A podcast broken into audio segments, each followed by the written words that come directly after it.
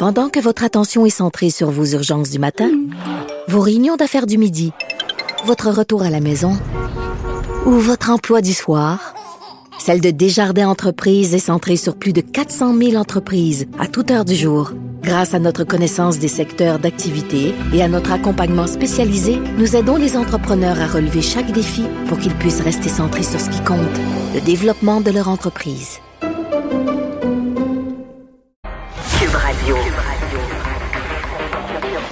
Cube Radio. En direct à LCN. On rejoint Mario Dumont dans les studios de Cube Radio. Alors, Mario, Trump tire de l'arrière dans les sondages nationaux, on le sait. Est-ce que la Convention républicaine et son discours d'hier dans les jardins de la Maison-Blanche vont lui donner l'élan dont il a besoin? Ben, l'élan dont il a besoin, je sais pas, parce qu'à mon avis, il part de très loin, puis il y a plusieurs, euh, plusieurs éléments de sa personnalité, de sa crédibilité qui sont endommagés.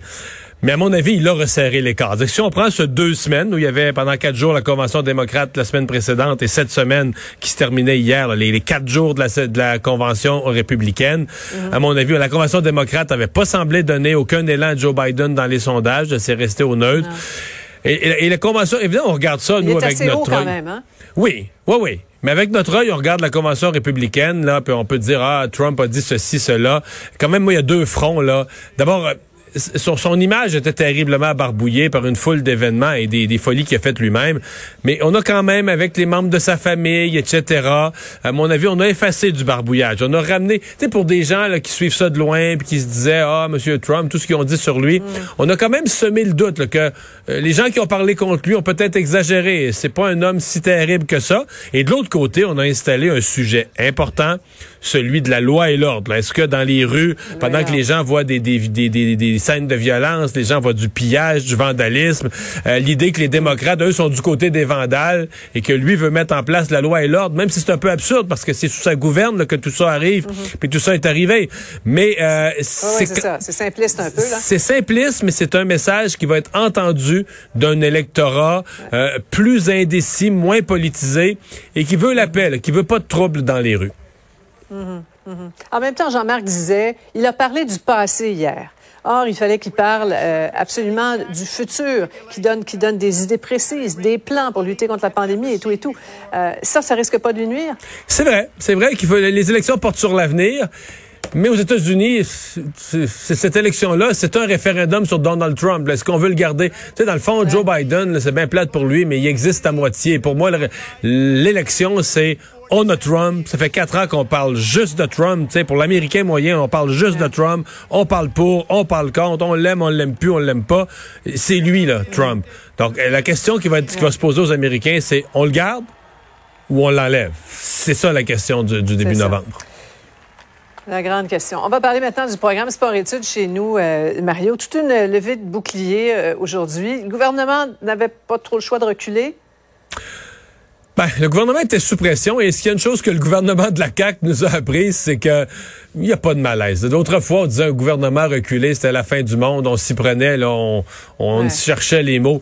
Monsieur Legault, il convoque la presse, puis un et un font deux. Il dit, regardez, là, les, gens veulent une date, les gens sont inquiets, ben 14 septembre. Mais faisons attention, là. La deuxième moitié de la phrase de Monsieur Legault est importante. Si tout va bien, j'espère que les gens s'illusionnent pas. On a fixé une date pour calmer la colère.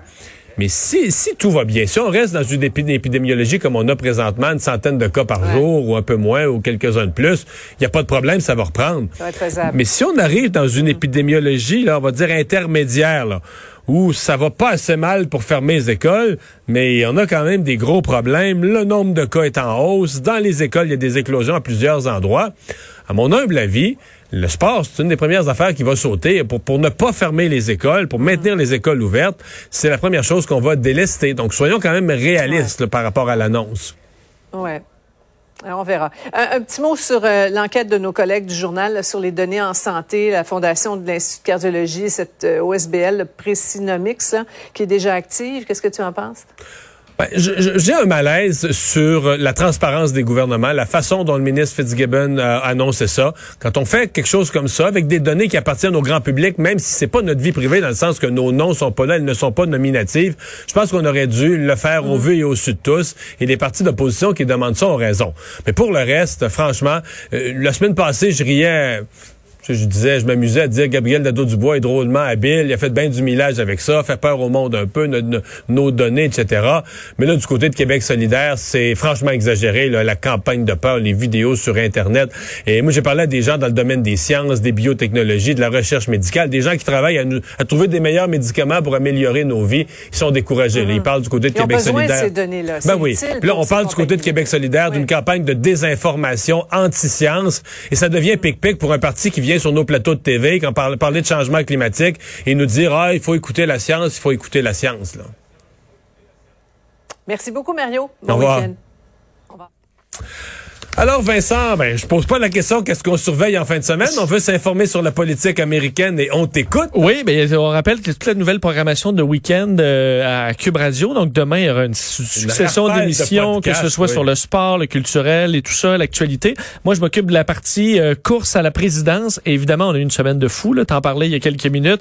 Alors on va revenir sur les principaux euh, extraits les plus intenses de cette convention républicaine. Et je parle entre autres à une experte de de la droite conservatrice aux États-Unis, qui évidemment, euh, ben, on, s'intéresse à eux cette semaine. Est-ce que ça a été un hit, euh, la convention républicaine? On va analyser ça demain à 17h sur nos ondes est disponible par euh, balado en tout Que Dieu bénisse l'Amérique, mais le balado est, est là. l'écouter quand vous voulez. Et ainsi que le balado de la semaine passée pour lequel j'ai eu d'excellents commentaires. Merci, t'es gentil. Merci Vincent, merci à vous d'avoir été là. On se retrouve lundi 15h30.